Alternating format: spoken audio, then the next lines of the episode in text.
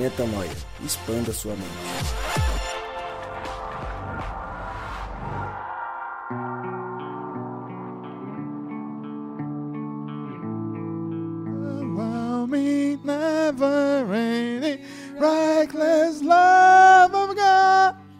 Eu tenho o vídeo do Rodrigo, hein? Eu vou falar.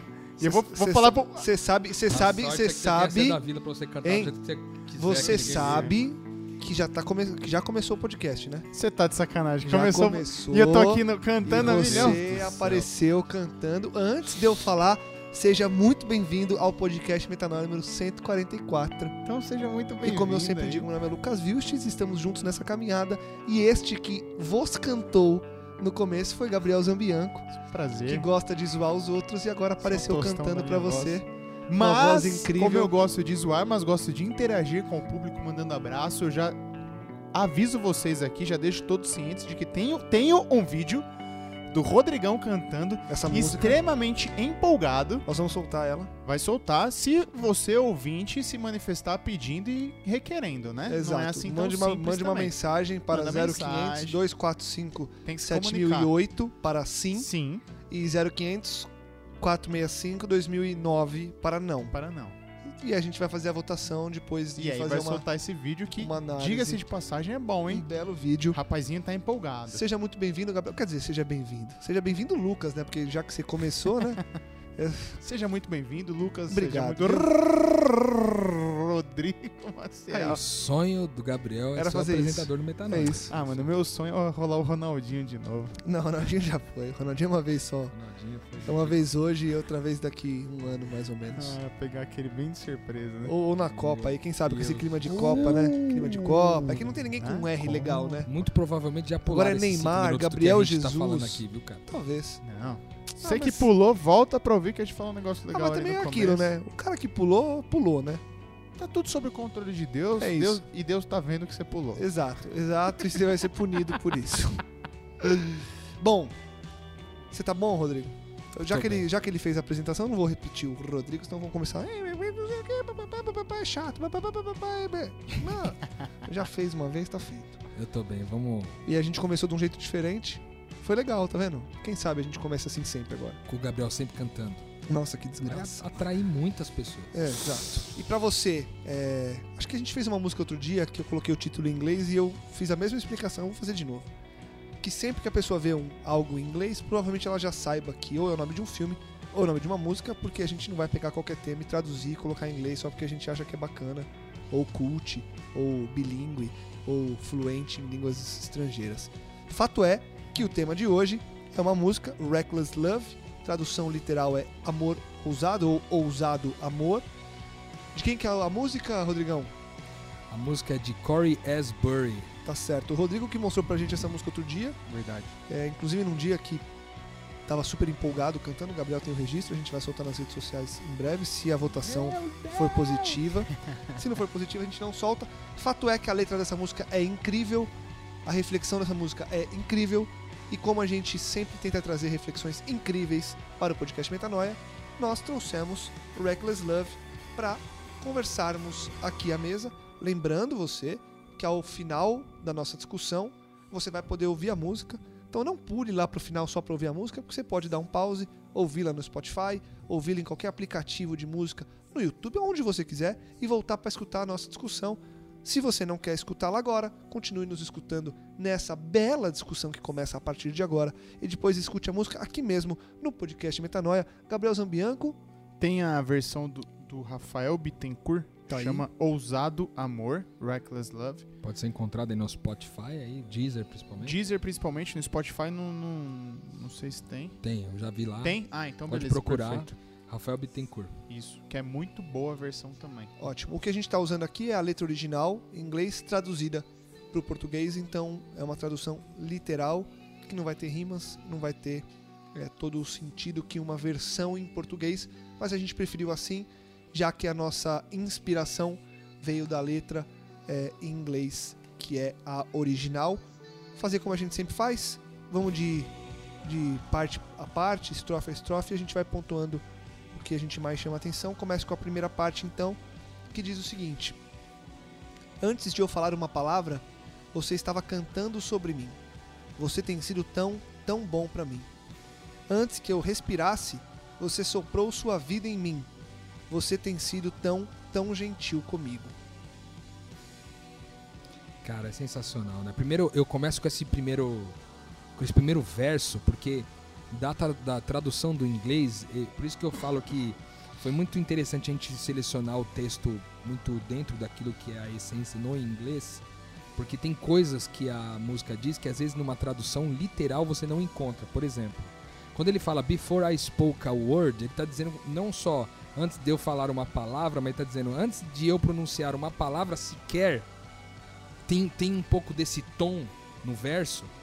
É, você estava cantando sobre mim. Aqui tem um negócio muito louco, cara, porque é, é a gente compreender que antes da gente existir, Deus já nos conhecia e já nos amava, sabe? Que esse amor começa, esse amor ousado, esse reckless love, inclusive o título da música, a tradução tá de reckless tá como ousado, mas reckless é, tem, ele tem uma, uma outra conotação de ser um ousado quase que inconsequente, sabe? Um amor que não mede consequências, um amor de, que de tão ousado não mede as consequências. Ele começa antes de eu existir, cara. Tipo, o amor de Deus começa na minha vida, começa por mim, antes mesmo de eu pronunciar uma palavra. Ele já me conhecia e já cantava sobre mim. Ou seja, é, mais do que me amar, ele já me desejava para esse mundo. Antes mesmo de, de eu pronunciar uma palavra sequer.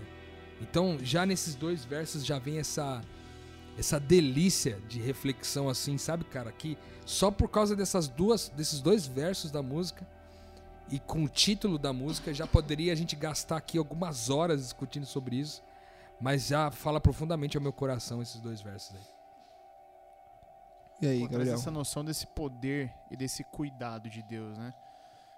O salmista fala lá, é Salmo 139, 13. Pois tu formaste os meus rins, entreteceste-me no ventre da minha mãe.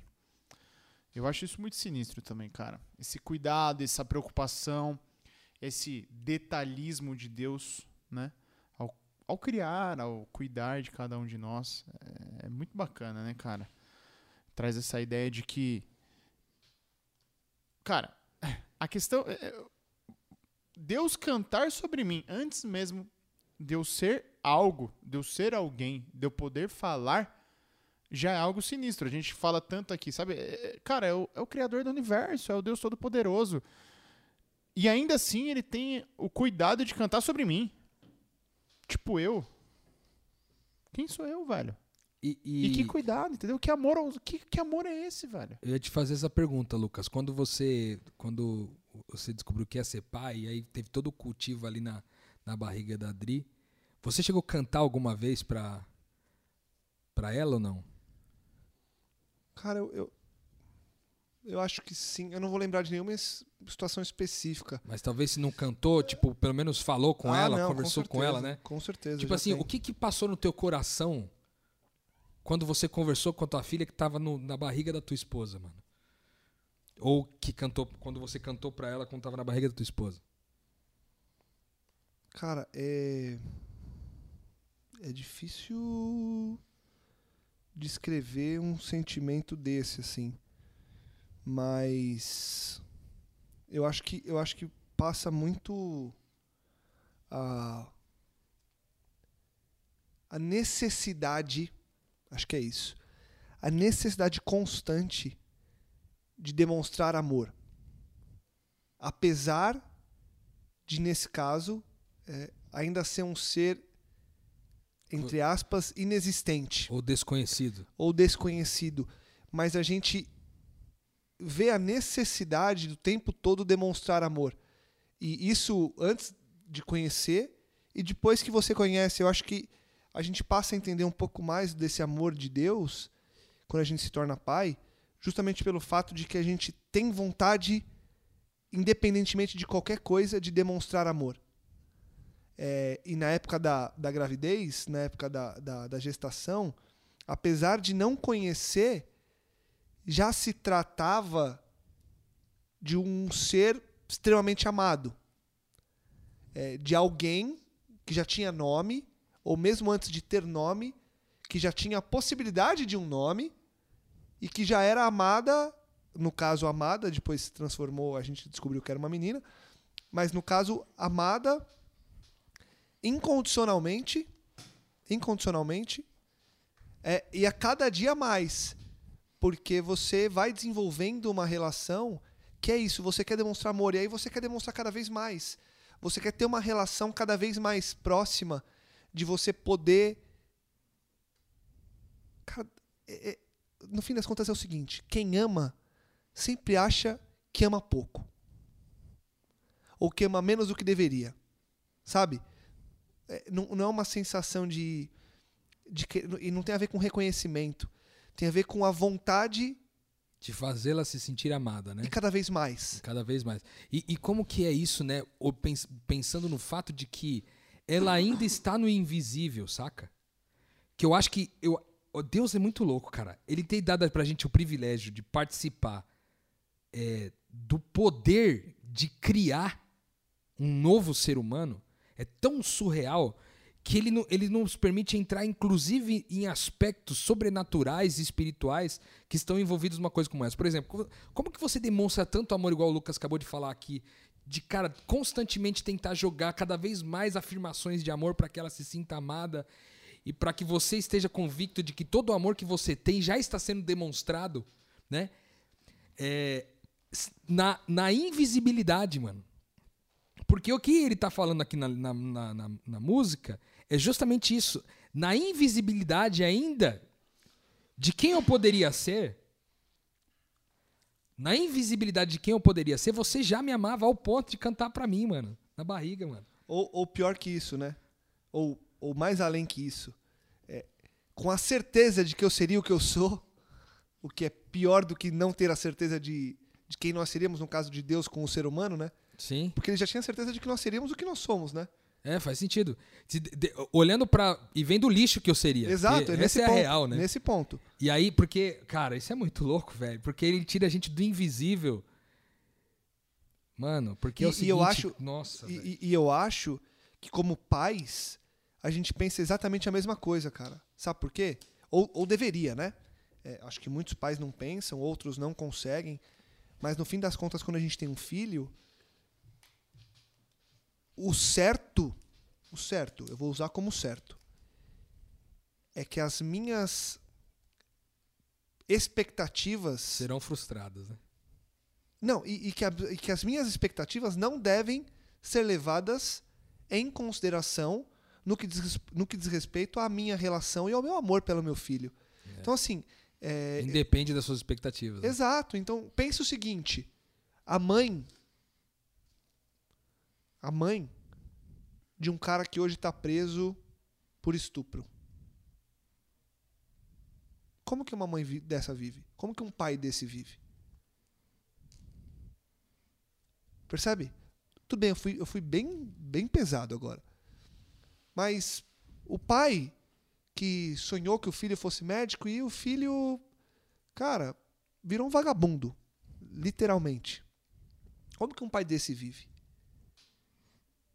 Percebe? Então, assim, as minhas expectativas não poderiam, se eu tivesse muito alinhado com o que Deus sente por mim, não poderiam frustrar o meu amor pelo meu filho, independentemente de qualquer coisa, cara. E se você já soubesse, por exemplo, você citou dessa, dessa presciência de Deus, né? Se você já soubesse que o seu filho seria alguém que morreria numa cadeia por ter sido condenado a prisão perpétua por ter estuprado várias mulheres. E ainda assim, você canta para ele, mano. É, exatamente. oh, que amor é esse aí, Gabriel? Que amor é esse, velho?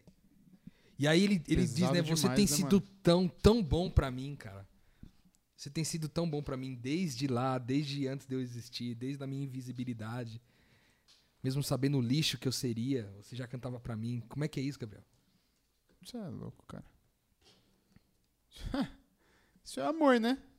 É amor.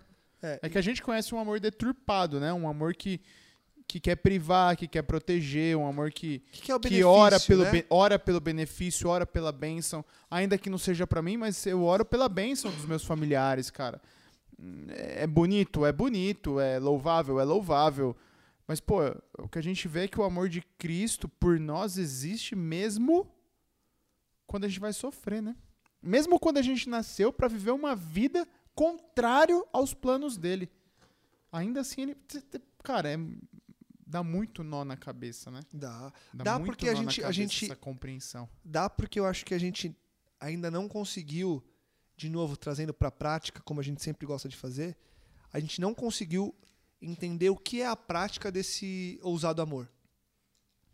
Na real, na real mesmo, assim, na, na- no cerne da questão, a gente, não, a gente não consegue praticamente, Não entende. na prática, você explicar. A gente Então, não tem nenhum parâmetro. Exato, que falar, a gente poderia falar que não, mas como que na prática eu, eu, eu faço esse ousado amor viver?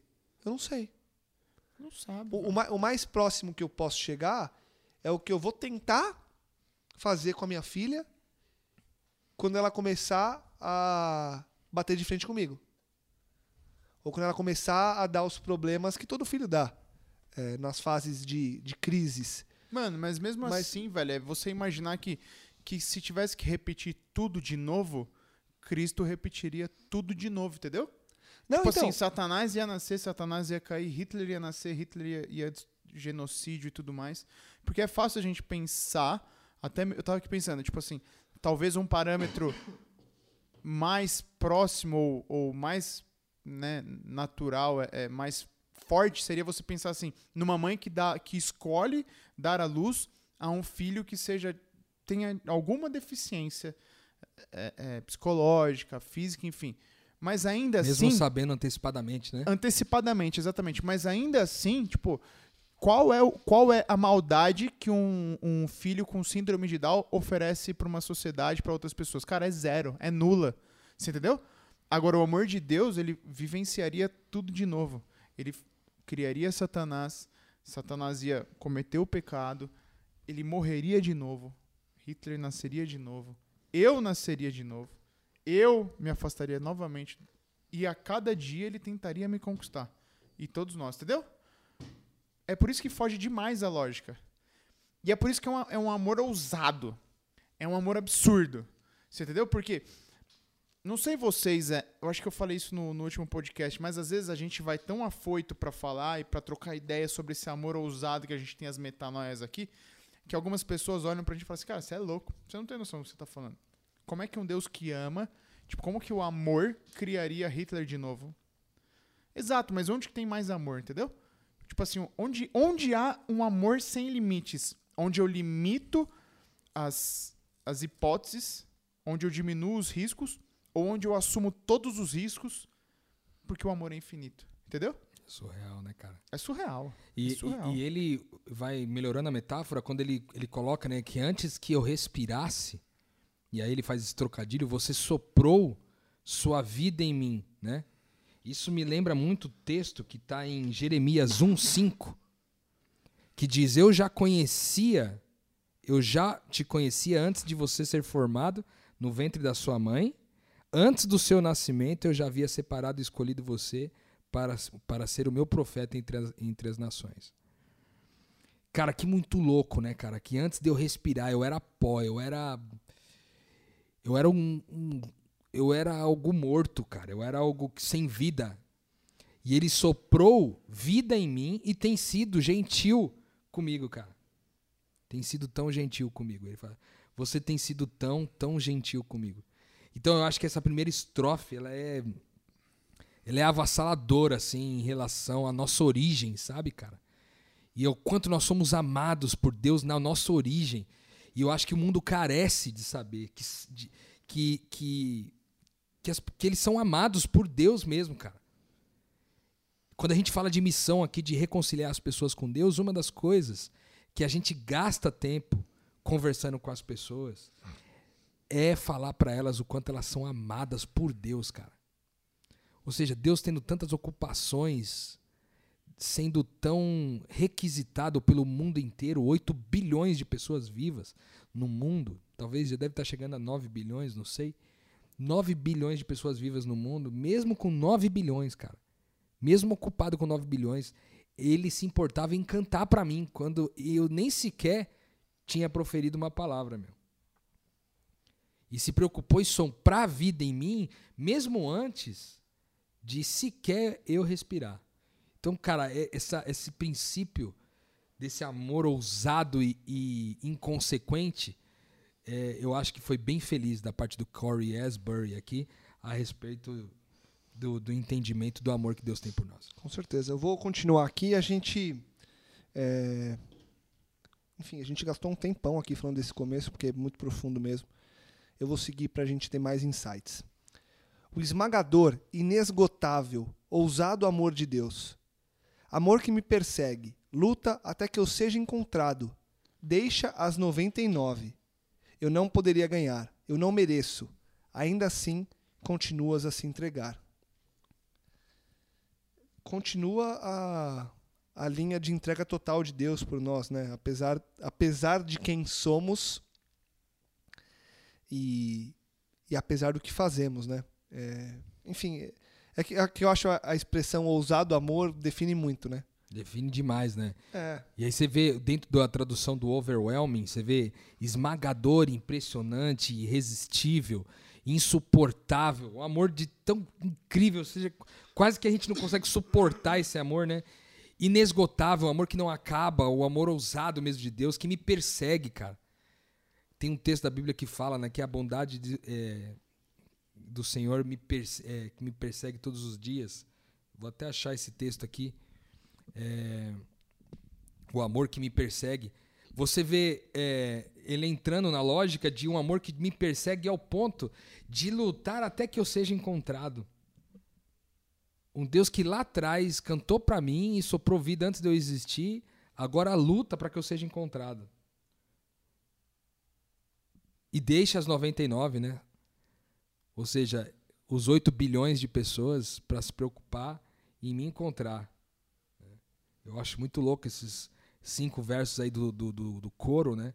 Ele traz essa, essa perseguição de Deus tentando nos encontrar, né? nos achar, né? Que aquilo que a gente já falou por aqui, o perdido não é aquele que é o pecador, é o estragado, o bagunçado. Ele é o perdido é alguém que precisa ser encontrado, né? E o amor de Deus é o amor que, que busca encontrar aquele que estava perdido, mesmo que tenha que largar os 8 bilhões para encontrar só a mim, ele faz isso. E ele vem nessa crescente, né, cara? Ele vem a música, né? Estabelece aí que Deus já cuidava de mim, que ele respira em mim a sua vida, e aí ele entra nesse amor infindável, overwhelming, ousado amor de Deus, que me busca, que briga por mim, que batalha por mim. Ou seja, até agora é o querer e o efetuar de Deus, né, que a gente falou em Filipenses. É Deus se projetando em mim, é Deus soprando a vida em mim, é Deus derrubando o seu amor em mim, é Deus me buscando, ainda que eu não mereça, esse amor. Amor, amor. Tó, tô aqui, é amor. É choque de amor. É amor, é amor. E a gente, quando a gente. Quando a gente se relaciona com as pessoas, o nosso limite de amor ele se esgota muito rápido, né? Rapidinho a gente quer. Não, mas eu preciso ensinar uma lição aqui, ele precisa aprender isso. É, é, você fica preocupado em tá alimentando um vício, em de repente tá passando a mão na cabeça na hora errada e, e tá fazendo, eh, deseducando, né, enfim. E com Cristo, Cristo é diferente, né? Cristo a todo momento é amor, é inesgotável, é esmagador e tome amor. Ah, você fugiu? Tome amor. Você fez errado? Tome amor. Tô largando todo mundo e tome amor, tome amor, tome amor. E ainda assim a gente não consegue compreender. A gente não compreende, né, cara? a gente não compreende porque a gente não consegue viver, né? A gente, a gente não compreende porque a gente não consegue colocar em prática.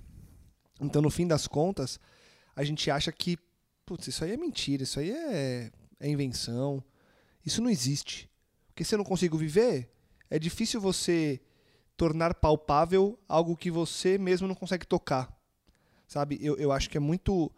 É esse o nosso problema, é da gente olhar para Deus O, o Rodrigo co- compartilhou uma, uma imagem esses dias de um, um desenho de um cara tentando colocar Deus dentro de uma caixa chamada teologia é, e colocando assim: entra aí, Deus, é, preciso que você entre para caber no que eu quero, né? E eu acho que é muito isso. No, no fim das contas, a gente tenta colocar Deus dentro do nosso próprio pacote. A gente cria um pacote Lucas, um pacote Rodrigo, um pacote Gabriel, e a gente quer e a gente quer colocar Deus dentro desse pacote. A gente não quer entender Deus como Deus é no pacote dele. A gente quer fazer com que ele seja possível dentro do que a gente dentro do que a gente quer. E aí quando ele não cabe no que eu quero, eu torno ele improvável.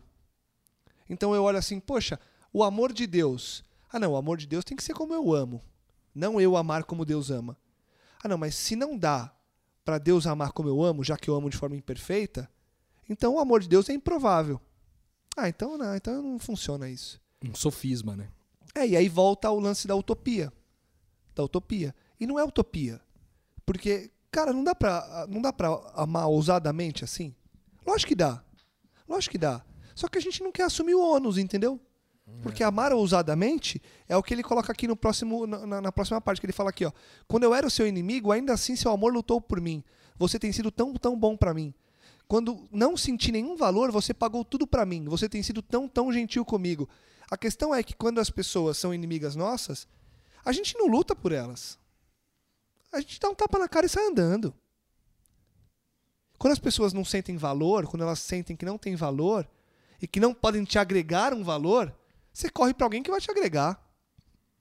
Quantos casamentos vocês têm visto acabar simplesmente pelo fato de que um, não- um, não orna mais com o outro? Ah, não, mas, mas não estava dando mais certo. Tá dando mais certo por quê? Porque no fim das contas, o outro parou de agregar valor e você não tá afim de, de bancar esse ônus até a coisa voltar ao normal. Você não tá afim de, de passar um tempo, é, sabe, sofrendo e passar um tempo pesado para que a coisa volte aos trilhos. Você vai dar uma bicuda e vai, vai procurar outro trilho, entendeu? Vira a página, né? Vira a pá, tá nem aí. Tá nem e, aí. e é louco quando ele fala que, que esse amor que a gente não poderia não poderia é, comprar e nem merecer e, e mesmo assim ele continua a se entregar por nós e a oferecer esse amor e diz quando eu era quando eu era o seu inimigo ainda quando eu era seu inimigo você lutou por mim cara lutar por um inimigo né cara você já lutou para que, de- que desse certo a vida de um inimigo seu, cara. Para que algo na vida dele, tipo, realmente desse certo, assim. Inimigo, vamos considerar aqui, cara, uma pessoa assim que realmente te causou muito mal, que sempre te prejudicou.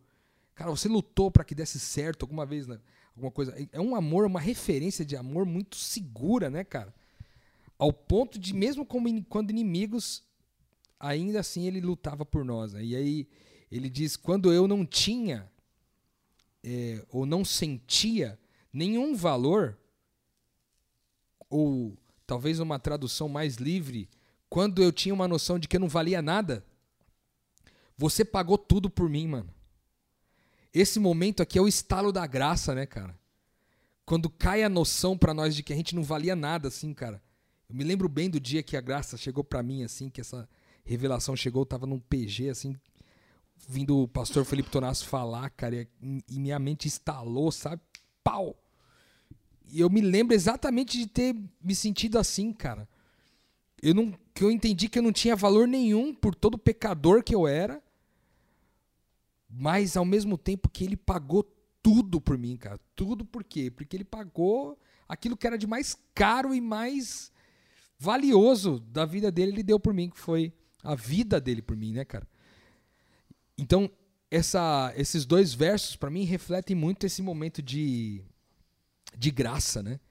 De quando a graça vem para nós. E aí ele termina dizendo que, mais uma vez, você tem sido, Deus, tão gentil, tão gentil comigo. Muito louco, né, cara? E, você percebe, a palavra gentil é uma palavra tão simples, mas tão profunda. Quantas vezes a gente consegue ser, gentil com as pessoas à nossa volta? E, aí- e aí eu vou no- na, na raiz, no, no chão da existência, como a gente gosta de falar. É, é gentil com, com o cara que, que cruza meu caminho todo dia de manhã. É gentil com o cara que entrou no elevador de manhã e você preferiu ficar no, no WhatsApp fingindo que estava resolvendo alguma coisa interessante em vez de puxar um assunto. É gentil com, com a pessoa que te tratou mal é, no ponto de ônibus, na fila do combustível, é, com o seu parente, com a tua esposa, com teu filho, tua filha. É ser gentil independentemente da atitude que a pessoa teve com você. Percebe que no fim das contas a gente atrela as nossas as nossas posturas ao que primeiro a gente recebeu? A gente dificilmente a gente escolhe ser gentil ou escolhe amar antes de uma contrapartida, antes de saber de uma contrapartida ou antes de uma partida de alguém. Dificilmente você fala assim, não, eu vou ser gentil com esse cara até o final. A gente, não, a gente, aí a gente vem com aquelas frases, não, a gente não tem sangue de barata. Ah, não, porque não, aí tem que ter limite. Será que tem que ter limite? Tem que ter limite porque a gente é o que é, né? Só por isso, porque no fim das contas, se a gente está falando que um ousado amor não é utópico, pelo menos eu falei isso, se não é utópico, eu tenho que colocar a necessidade de, de puxando o gancho do episódio passado, ir além o tempo todo. Ir além o tempo todo. É não Porque- se preocupar com as consequências dos nossos atos, né? Exato, é, é, é- é propor. Sabe quando você. é, aquela brincadeira de, de programa de televisão, que os caras colocam você numa cabine que você não escuta? Eles falam, "Ei, você troca uma bicicleta por um milhão de reais? Troco! Não! Sabe? É meio que isso, é você já ter a resposta pronta independentemente da pergunta. É assim, pô, você vai ser tratado mal. Você escolhe ser gentil? Sim! Você vai ser tratado bem, você escolhe ser gentil? Sim!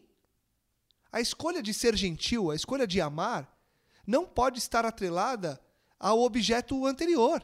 Nem ao posterior, né? Como é E o caso, por exemplo, quando, quando Cristo faz os milagres e ninguém volta pra trás. Ninguém volta pra. Tipo assim, Ou, tudo ou- bem. Ou dos 10 quando volta, Volta só 9. um. É. Volta só um volta e 9 só não um, e volta. nove né? vão embora. Eu tava aqui é, é, pesquisando e o Corey Asbury, ele publicou, Rodrigo, lá em junho de 2017, deve ter sido quando foi feita a música, ele fala o seguinte, cara, sobre esse ousado amor, aí que tá a questão, a gente talvez perca um pouco na tradução, mas ele fala assim que muitas pessoas perguntavam perguntaram pra ele sobre a clareza dessa reckless love, porque é de fato tem uma, uma conotação negativa na palavra, nessa ousadia, mas é uma ousadia negativa, porque é uma, ousadia inconsequente. inconsequente, exatamente. Ah. E ele começa a explicar aqui, ele fala assim, ó, que é exatamente isso, esse é o tipo de amor que Deus tem por nós, que é um, é um amor que não, não se preocupa com as consequências das suas ações, com a sua segurança, com o seu conforto, com o seu bem-estar.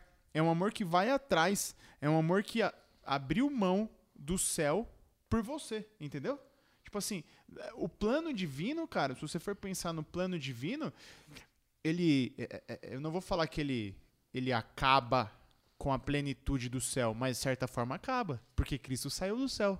Durante um espaço de tempo, O Cristo céu deixou de ser pleno deixou de ser disso. pleno. É verdade, faz Exatamente. todo sentido. Ele continuava no âmbito, o céu continuava perfeito, mas não era mais pleno, você entende? Porque lá não havia maldade, mas estava faltando alguém. Olha a inconsequência desse amor. É. Você entendeu? E é esse amor que muitas vezes não faz lógica na nossa cabeça quando a gente fala assim: ah, o cara, como é, qual o sentido de largar 99 pra trás pra sempre ir buscar uma pessoa? E ele reinava no universo, né, meu? Reinava no universo. Qual é a lógica de eu tratar bem as pessoas gentilmente, como o Lucas falou, independente de como fui tratado e de como serei tratado ou visto, entendeu? Tipo assim, qual é a lógica de eu cuidar de pessoas, de eu eh, me preocupar com, com elogios, com elogiar pessoas, se eu vou estar num ambiente em que homens e mulheres vão, vão olhar diferente, vão achar que eu tô deturpando, vão achar, tipo assim, ah, esse cara é meio estranho. Você entendeu? Qual é a lógica disso daí? É. Essa é a lógica. Você, independente disso tudo, independente desse primeiro, segundo, terceiro e, quiçá, uma vida de, de, de pré-julgamentos, continuar amando independente disso tudo. Que é, o que é o que ele vem falando assim, tipo, enquanto eu era inimigo, ainda assim seu amor vinha me buscar. Tipo, quanto tempo durou? Quanto tempo você foi inimigo de Deus? Quem disse que hoje você ainda não é inimigo de Deus em algum ponto da sua vida? E ainda assim o amor dele tá aí, todo dia vindo atrás de você, entendeu? E Muito aí, louco, mano. E aí é muito louco, cara, que ele entra numa outra estrofe aqui, e aí que é o- tipo uma ponte, né, um bridge pra ir pro próximo coro. E essa, cara, essa que essa ponte ela é sensacional, brother. Que começa assim, tipo, não há sombra alguma que você não iluminará ou eliminará, né?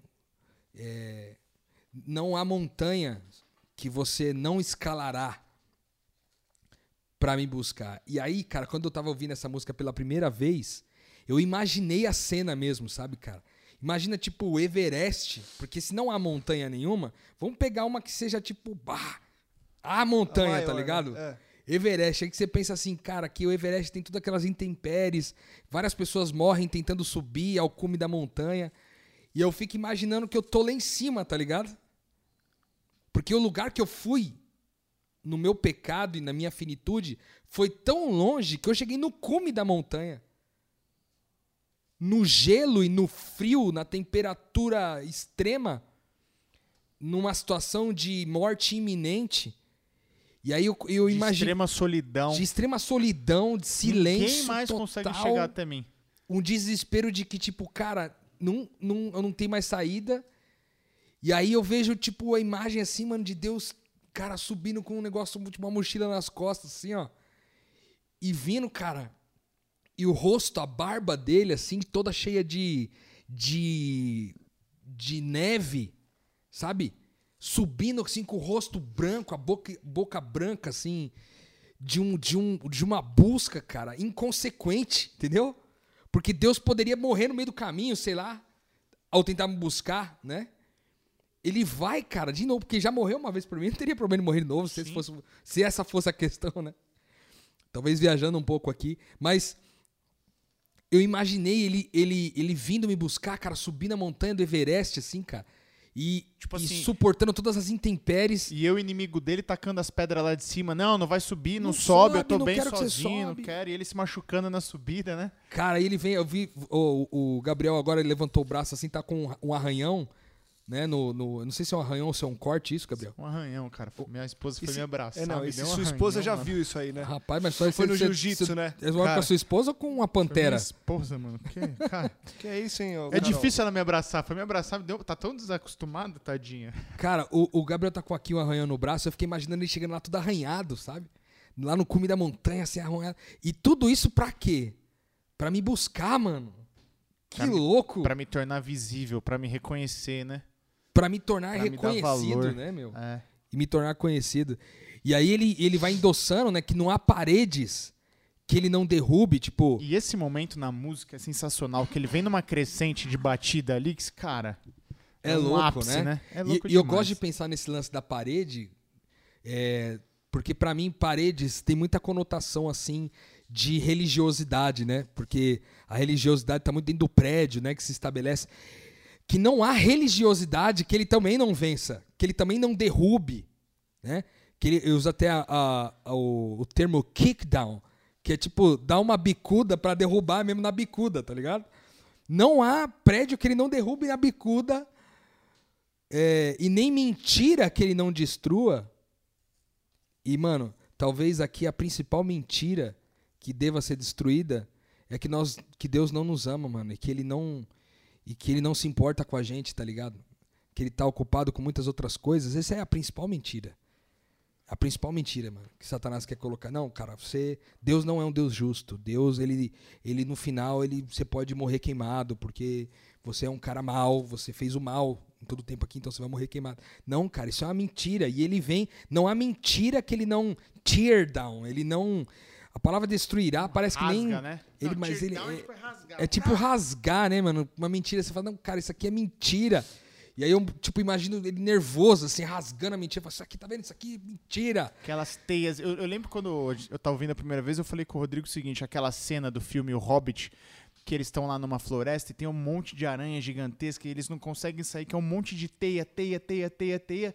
Eu, eu imaginei essa cena, sabe? Aquele monte de teias das mentiras que a gente conta pros outros, pra nós mesmos, entendeu? E pra chegar no cerne da questão, no nosso coração, naquilo que realmente é. No combate, por exemplo, do, do, do podcast passado, que a gente falou, cara, as pessoas vivem num, num, num egoísmo que, na realidade, é, é a insegurança em Cristo que gera o egoísmo. Tipo, são tantas mentiras que a gente vai contando E eu imagino essa cena, sabe? Cristo vem rasgando uma por uma. Vrá, vrá, rasgando, rasgando, tear down, elas até chegar em você, entendeu? E fazendo todo esse esforço pra chegar em você. Porque no final de tudo ele ainda te vê. Sabe? Tipo assim, você não vê mais nada. Você não enxerga mais ninguém. Você tá tão a- absorvido nas suas mentiras, nas suas crenças, nas suas deturpações da verdade, que você não enxerga mais um palmo na frente do nariz. Entendeu? Mas ainda Cristo, ainda assim, ele te olha e fala assim, cara, mas você tá lá. E ele vem lapidando, ele vem subindo o Everest, ele, você entendeu? Vem derrubando parede por parede, até chegar no seu coração, até chegar em você. Até te soprar de novo aquele fôlego de vida que ele falou lá na primeira estrofe. Te encher desse amor, entendeu? É por isso que esse amor é esmagador, cara. Porque você começa a tomar conhecimento, você começa a falar, cara, quantas coisas eu coloquei aqui, quantos empecilhos, quantas mentiras, o quanto eu me privei do amor de Deus, o quanto eu me fechei na realidade, O quanto eu baguncei o rolê, quanto né? eu meu? baguncei o rolê, cara. e ainda assim ele vem chegando, entendeu? Ele vem chegando, cara. E, e- e é muito louco, né, cara? Cê- Você vê, essa música tem feito um razoável sucesso no mundo inteiro, né? Uma música de muito sucesso mesmo no mundo inteiro, porque realmente comunica muito, cara. Começar dizendo de, da origem desse amor, esse amor eterno com que ele nos amou, e, e- e vindo, passando por essa perseguição, um amor que nos persegue, uma bondade que nos percebe, uma gentileza que nos percebe, que nos persegue, e um amor que não acaba e, e que é esmagador e tal.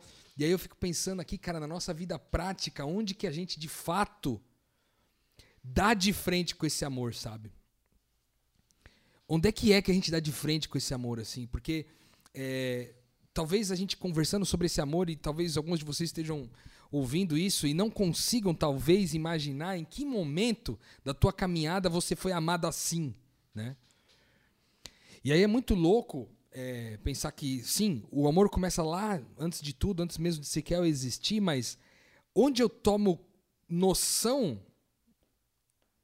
que esse amor é, é ousado e reckless, é, é ousado e inconsequente, onde que eu tomo essa noção é quando deu tudo errado, mano.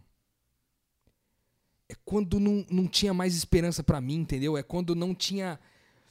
Porque se ele precisou subir o Everest, cara, se ele precisou quebrar todas as, as muralhas, cara, a muralha da China, sei lá, se é, as mentiras que ele rasgou de cima pra baixo, e aqui me remete mais uma vez o véu que se rasga do templo, né? E que eh, desmonta toda a religiosidade, ressignifica os símbolos, né? Que a gente já falou aqui na ceia. Cara, pensar nisso, assim, é, e entender que é nesse momento de maior é, solidão, desespero, sentimento de inadequação, de, de insuficiência, de incapacidade. Sabe quando você tá naquele momento assim, cara, que realmente deu tudo errado, cara? É nesse momento que você vê Deus, mano, assim, ó. Reckless love te alcança. Sabe, cara? E aí, sabe o que eu fico pensando, irmão? Que eu dou glória a Deus, de verdade. Se você que tá ouvindo a gente agora, tá passando um momento como esse, cara. Talvez pareça até ser meio subversivo isso. Como assim que o Rodrigo me fala um negócio desse no podcast, que eu tô lascado aqui na minha vida, tô me ferrando, e o cara tá falando glória a Deus, mano. Glória a Deus, porque, cara, se você tá nesse momento, cara, é muito provável que esse reckless love seja percebido por você de verdade. Esse amor ousado, inconsequente. E aí você vai ver o quantos Everestes ele subiu para te alcançar, cara. Quantos, quantas muralhas da China e das dos templos religiosos e, e quantas sombras. E aqui quando ele fala de sombras, para mim me remete muito àquelas batalhas espirituais é, internas que só a gente sabe, mano. Só a gente sabe, sabe? Aquelas batalhas mais sombrias que existem dentro de nós, assim. A batalha que, que, que oscila entre a minha sinceridade, a minha transparência e, e a minha falsidade.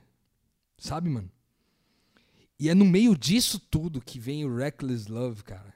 Que vem esse amor ousado, inconsequente. E, cara, quando a gente olha pra isso, a gente só se debruça e fala: Você tem sido tão bom pra mim, cara. Ah, isso é sinistro, né, mano? Você tem sido tão gentil comigo, cara. E, e aí eu acho que a gente tem que. É, tem duas maneiras de concluir isso tudo, né? Pelo menos ao meu ver. A primeira é tentando colocar isso em prática agora. É, de que forma que a gente põe isso em prática. E não, não nessa ordem, né? É, e a segunda, ou o segundo ponto, de novo, não nessa ordem necessariamente, é fazer um exercício para aceitar esse amor, né? Talvez seja o primeiro esse. Talvez seja o primeiro, é. Fazer um exercício para aceitar esse amor, para entender esse amor, para aí sim eu conseguir colocá-lo em prática. É, então, se tudo que a gente falou ali no começo, no meio, né?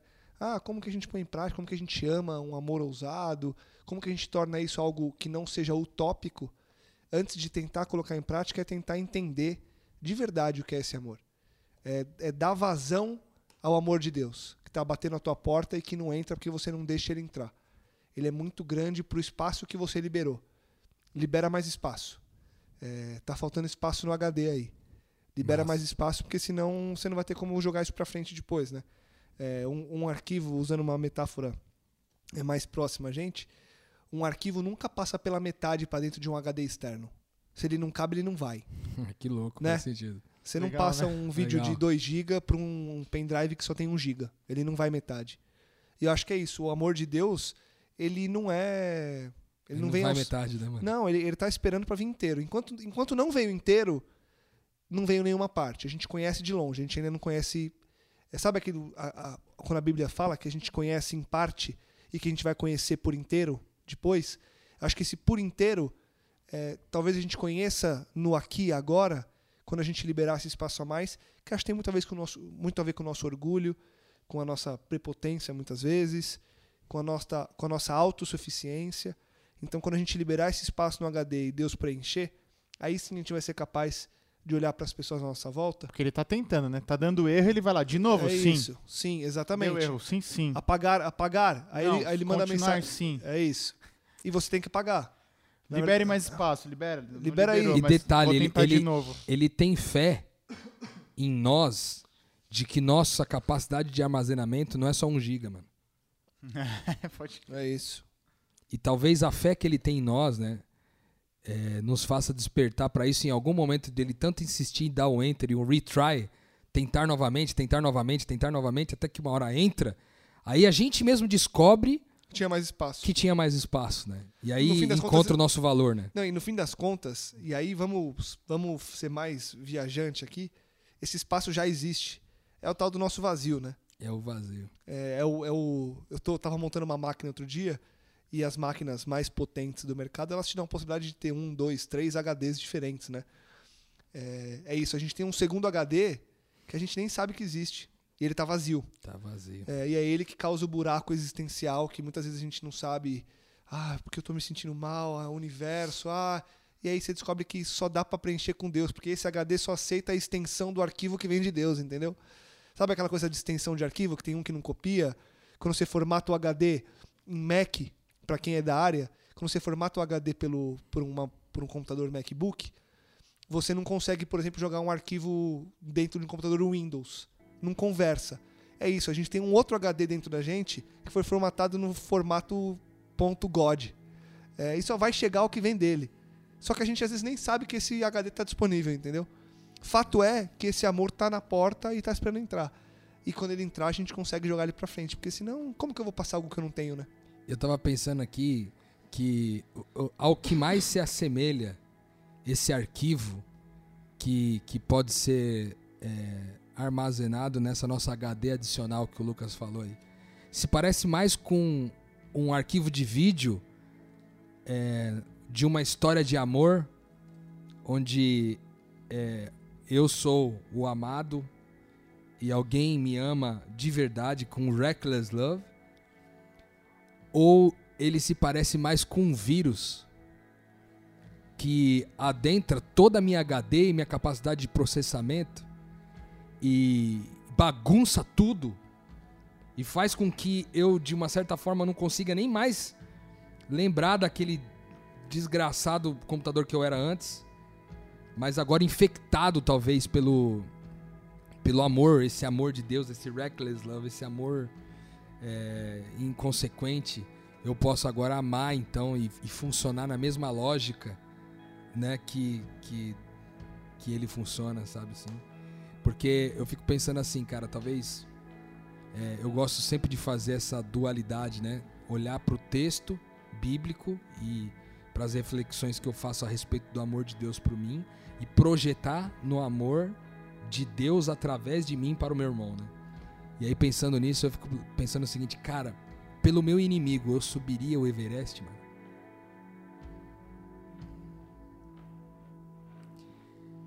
E aí eu te pergunto, se, se essa pergunta é pelo meu inimigo eu subiria o Everest, eu te pergunto, você que está me ouvindo agora, pela sua esposa, você subiria o Everest? Pelo seu filho, pelo seu chefe, pelo pastor da sua igreja? E com todos eles falando pra você, não sobe. E tacando não pedra. sobe, tacando pedra. E, e com arranhões por todo o corpo e com a boca branca.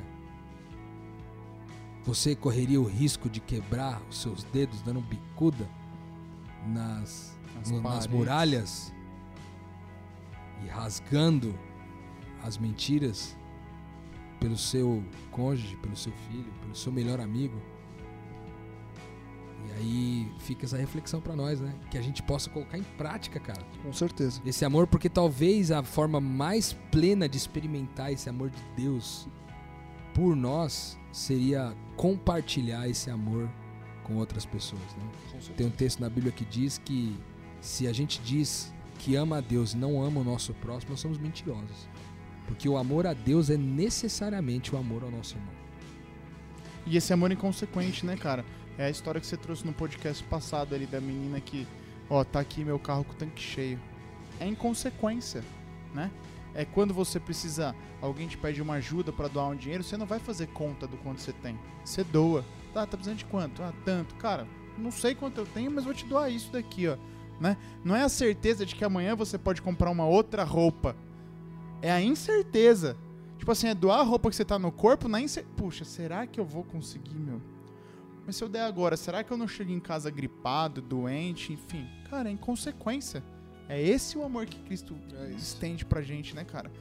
Porque é simples, né? Tipo assim, é, mesmo quando a gente pensa, né? Ah, eu escalo o Everest por um inimigo.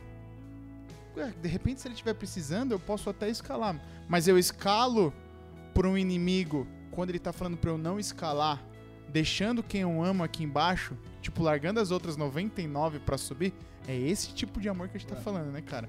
É essa inconsequência. É a inconsequência de, de abrir mão, Lucas, da sua filha, tipo, pra alimentar o alguém que você. Um, um transeunte que você fala assim, ah, mas tá meio gordinha, né? Mas tudo bem. É o inconsequente, tipo assim, é sem Sim. julgar se ele precisa ou não precisa. E sem. E é, é- é que a gente ainda, até essa inconsequência que a gente tem, a gente ainda tem essa. é, Cara, eu fico maravilhado, assim, como Deus ele dá, nos dá o benefício, o privilégio de não precisar sofrer, de não precisar vivenciar algumas coisas, né? Porque até essa inconsequência, Deus respalda a gente, certo? É. Porque assim, quando ele se sacrifica, ele não tem qualquer garantia de que a gente vai aceitar. Mas quando a gente se sacrifica, ele traz a garantia de que, tipo assim, de que, cara, tá tranquilo. Eu sou a Eu sua te provisão. respaldo, né? Eu te respaldo na provisão. Dando certo, dando errado, do nosso ponto de vista, estando com Cristo, deu certo É. sempre, né? Tipo assim, com Cristo não há prejuízo no final das contas. É sempre o Isso. respaldo dele. Cara, eu sei que a gente avançou bem aí no nosso horário, já muitos minutos já se passaram além do, do que a gente tinha planejado aqui, mas eu queria talvez é, terminar esse podcast de um outro jeito hoje, Lucas. Eu queria de verdade orar por quem tá ouvindo a gente, cara. Sabe? Orar de verdade. Posso fazer isso aqui? Vocês me Claro. permitem? Então, Paizinho, a gente. Em nome de Jesus, Senhor, é pelas pessoas que estão ouvindo esse podcast agora que eu oro. É, eu intercedo por elas, Pai, na certeza de que o Senhor está ouvindo a gente e que, e que o Senhor nos ama com esse amor incondicional, inconsequente, ousado, Senhor. E na certeza de que o Senhor sobe quantos Everestes forem necessários para nos buscar. Na certeza de que o Senhor derruba quantas muralhas forem necessárias e ilumina as sombras, todas as sombras da nossa, dos nossos conflitos internos, Senhor. Em nome de Jesus, eu, eu oro para que as pessoas que estão ouvindo a gente agora, para você, Deus, é, que sabe o que vai no coração de cada uma dessas pessoas, os desafios que elas têm enfrentado, as crises de identidade. Ó Senhor, as, as dificuldades da vida, os caos, os problemas de saúde, os problemas financeiros, Senhor, os problemas de ordem afetiva, os problemas de saúde. Tantos problemas, Senhor, que a gente encara nessa vida. Em nome de Jesus, Pai. Que o seu amor, esse amor ousado, que esse amor esmagador, Senhor, possa alcançar o coração dessa pessoa nesse momento, Senhor. Que ela se sinta amada por Ti. Que ela se sinta amada desde o começo, desde antes de existir, Pai que ela tenha convicção de que ela foi escolhida para estar aqui, que o Senhor desejou que ela estivesse nessa, nessa fase da história do mundo, exatamente onde ela está, exatamente na família onde ela nasceu, exatamente na casa onde ela mora, no trabalho que ela, que ela, que ela frequenta, nos lugares, no, nos amigos, com os amigos que ela, que ela anda, Senhor. Que o Senhor desejou exatamente para que ela estivesse ali, para que ela encontrasse e cumprisse o seu propósito é, naquele lugar e com, com aquelas pessoas, Senhor. Em nome de Jesus, Pai. Que a gente possa se sentir amado, Senhor, e que a pessoa que está ouvindo a gente agora possa se sentir amada desse jeito. Que ela não duvide, Pai, desse amor. Por mais distante que pareça estar, Senhor, por mais longe que pareça estar, que ela não duvide de forma alguma que o Senhor a ama desse jeito e que existe alguém. E que talvez ela olhe para todos os lados e pense: olha, eu não sou amada por ninguém. Talvez hoje, Pai, ela, essa mentira possa ser a última mentira a ser rasgada, Senhor. De que ela de fato é amada por Ti.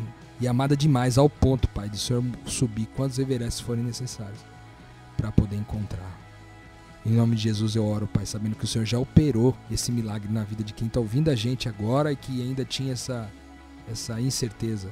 E também na vida daqueles que ouvem a gente e que têm essa certeza e que agora reafirmam é, essa certeza de que são amados por Ti. Em nome de Jesus, Pai.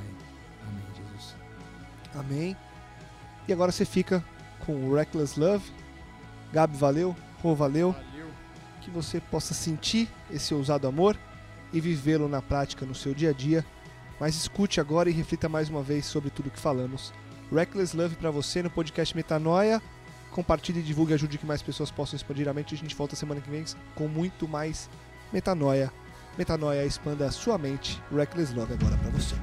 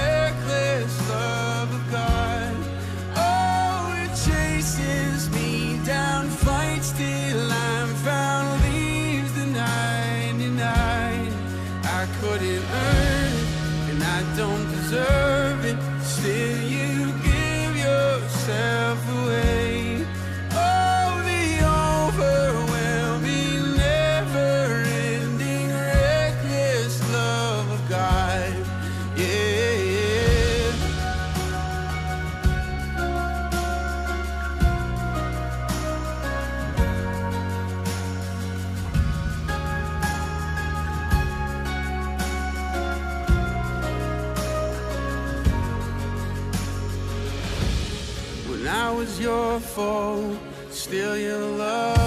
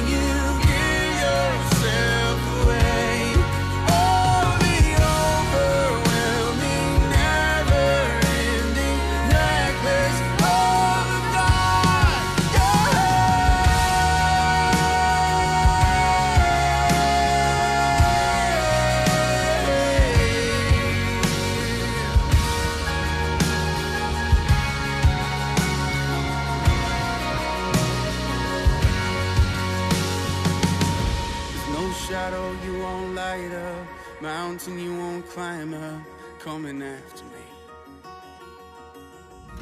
There's no wall you won't kick down, lie you won't tear down coming after me. There's no shadow you won't light up, mountain you won't climb